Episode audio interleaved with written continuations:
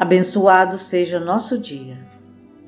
Ninguém pode servir a dois senhores, porque ou há de aborrecer a um e amar o outro, ou há de submeter-se a este e desprezar o outro. Não podeis servir simultaneamente a Deus e a Mamon. Mamon era um dos deuses adorados pelos sírios na antiguidade.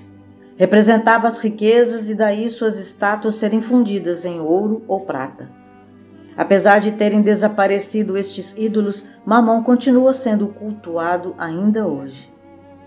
A luta absorvente pela conquista de bens materiais a que quase todos nos entregamos, a incessante preocupação de que é para nós o bem-estar material, ao passo que tão pouca importância damos ao aperfeiçoamento moral, a que quase nenhum tempo dedicamos e que, no entanto, é o que importa para a eternidade. Quantos sacrifícios, quantos tormentos nos impomos, quantas noites de insônia para aumentarmos posses muitas vezes mais que suficientes. Por cúmulo de cegueira, vivemos uma vida inteira de sacrifícios, nos sujeitando a penosos trabalhos por um amor imoderado à riqueza e aos gozos que ela proporciona. Insensato que somos. Unicamente no nosso corpo temos pensado, nosso bem-estar, nossos prazeres têm sido objeto de nossa solicitude egoística. Pelo corpo que morre, desprezamos o espírito, que viverá sempre. Por isso mesmo, este Senhor mimado e acariciado se tornou nosso tirano. Submete nosso espírito e esse se lhe tornou escravo. Seria essa a finalidade da existência que Deus nos concedeu? Não disse o Mestre que não devemos servir a Deus e a Mamon, mas disse que não podemos fazê-los. Por que não podemos? Por uma razão fácil de entender. Os interesses mundanos e os ideais superiores não se harmonizam. Quem concentra toda a sua atenção nas riquezas e honras mundanas não tem tempo para pensar nas coisas do alto. Quanto mais progride materialmente, quanto mais aumenta os seus tesouros, mais necessita defendê-los, e nesse afã, mais fortifica os liames que o prendem a esse plano, mais retarda a evolução. Jesus nunca condenou a riqueza por si mesma. É natural a luta pela sobrevivência e conforto próprio e dos seus.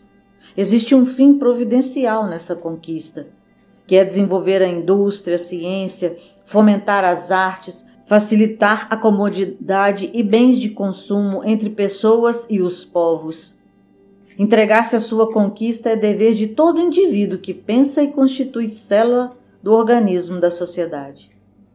O que o Divino Mestre estimulava, porém, aos ricos é que buscassem o reino de Deus de que se haviam esquecido. Quando se reportou aos ricos, aparentemente apresentando palavras duras, não se deteve somente nas referências dos detentores de coisas, moedas, minerais preciosos, propriedades, escravos, mas também aos possuidores de exacerbado orgulho, de incomum dureza de sentimentos, de rancor e de ódio, de presunção e avareza, que também são possuidores de preciosos bens de que não se dispõe libertar. Por outro lado, a inteligência, a saúde, a memória, as aptidões gerais constituem recursos valiosos de que se deve utilizar o espírito com sabedoria, a fim de dar conta mais tarde da aplicação que foi feita. Que reflexionemos em torno de nossa realidade psicológica, dos haveres morais e sentimentais, empenhando-nos pela conquista de segurança espiritual ao invés daquela de natureza física, que mil fatores mutilam, alteram ou destroem com facilidade. Os valores que jamais se perdem são as conquistas elegidas pela razão e pela emoção, que não se transferem de mãos, não se perdem à atualidade, constituindo fonte incessante e enriquecimento interior. Em um estudo profundo da consciência humana, o Mestre Jesus foi de uma clareza incomparável, estabelecendo que não podeis servir simultaneamente a Deus e a Mamon. Muita paz.